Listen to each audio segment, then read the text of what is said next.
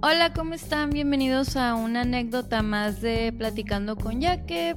Ya saben, les comparto mi experiencia, mi lección por si alguien le sirve. Les cuento que hace unos años yo solía comparar mi dolor con el de otras personas. Déjenme les explico. Hace unos años se fueron de este plano terrenal eh, personas que fueron muy importantes para mí en mi vida. Obviamente, pues la verdad sí estaba muy, muy triste, pero, pero en ese momento no lo sabía, no me había dado cuenta hasta hace unos años que empecé, este, pues a analizar a la yaque de esos momentos y, y sus acciones y por lo que estaba pasando. El punto es que siempre estando en alguna reunión de amistades, recuerdo que siempre había una amiga triste porque terminó con el novio, porque empezó a salir con alguien, había mucha química, ya saben, todos hemos vivido ese proceso. Eh, de que nos ilusionamos y ya saben, esa, esa parte y luego, ¡pum!, nos dejan de hablar y nos gostean. Yo sé que en ese momento tal vez no le hacía un comentario negativo a mi amistad, pero de todos modos, o sea, yo salía de ahí y en el teléfono con otra amistad sí le llegué a decir como, no puedo creer que esta persona se esté muriendo o esté así solo por un corazón roto.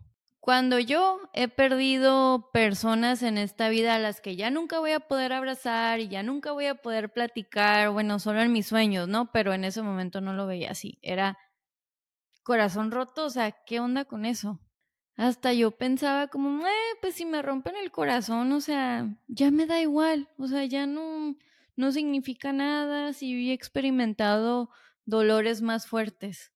Aquí quiero hacer un paréntesis, ¿verdad? Eso del corazón roto, yo ya no lo veo así, yo siento que ya cuando estamos conociendo a alguien o lo que sea, en cualquier relación, no importa, este, pues ya es cosa de hacernos responsables de nuestras acciones, pero pues es tema para, para otro episodio, para otro podcast, ¿verdad?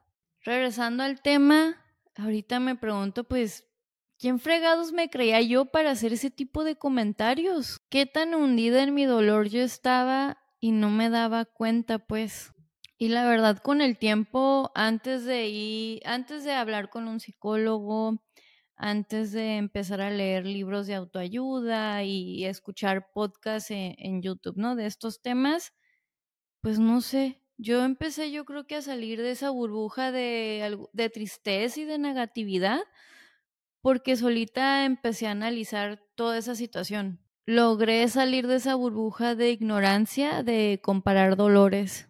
Yo empecé a entender que, que no importaba, no sé, o sea, no importaba la razón de su dolor, sino dolor y sufrimiento son dolor y sufrimiento, o sea, y es válido, lo, las dos podíamos llorar al mismo tiempo, cada quien tenía su, su motivo del dolor. Sorry, no, no, no conozco otro sinónimo del dolor en estos momentos, ya sé que repetió mucho esa palabra, pero a lo que voy es que en una reunión, o sea, ya entendiéndolo y ya dejando atrás esos, e, el comparar, ya podíamos igual llorar o hablarlo y entendernos, ¿no? O yo comprender a esa persona, ¿no? Porque yo también he tenido otros dolores, o sea, y esa es mi reflexión del día de hoy, que debemos de dejar de comparar nuestros dolores con otras personas. Recuerdo, bueno, hace tres años estuvo en el podcast una psicóloga y estuvo platicando sobre las, las cinco etapas del duelo y una de ellas, lo recuerdo así perfectamente, no se me olvida, era la negociación. Que esa parte se trata cuando se muere un familiar, eh, que siempre estamos, pero ¿por qué se murió mi familiar tan bueno que era? Buena persona toda la vida, todos los planes que teníamos, este, ¿por qué no se murió el vecino? Si él roba, este es mala persona, ha hecho cosas malas por aquí, por allá. Pues yo sí he estado ahí, ¿no? De, de comparar y poner una balanza, porque es parte del enojo que tenemos cuando se va, pues alguien que queremos, ¿no? Y es normal. Entonces, recuerdo que después de platicar con la psicóloga, sí, pues me abrió mucho los ojos y siempre pero eso, esa etapa siempre se me viene, porque igual la negociación aplica para muchas cosas en nuestras vidas, ¿no? A veces ¿por qué no me dieron ese trabajo a mí? Yo estoy más calificado, calificada, lo que sea, o sea, lo que el ejemplo que se me viene a la mente, pero pues así es esto, ¿no?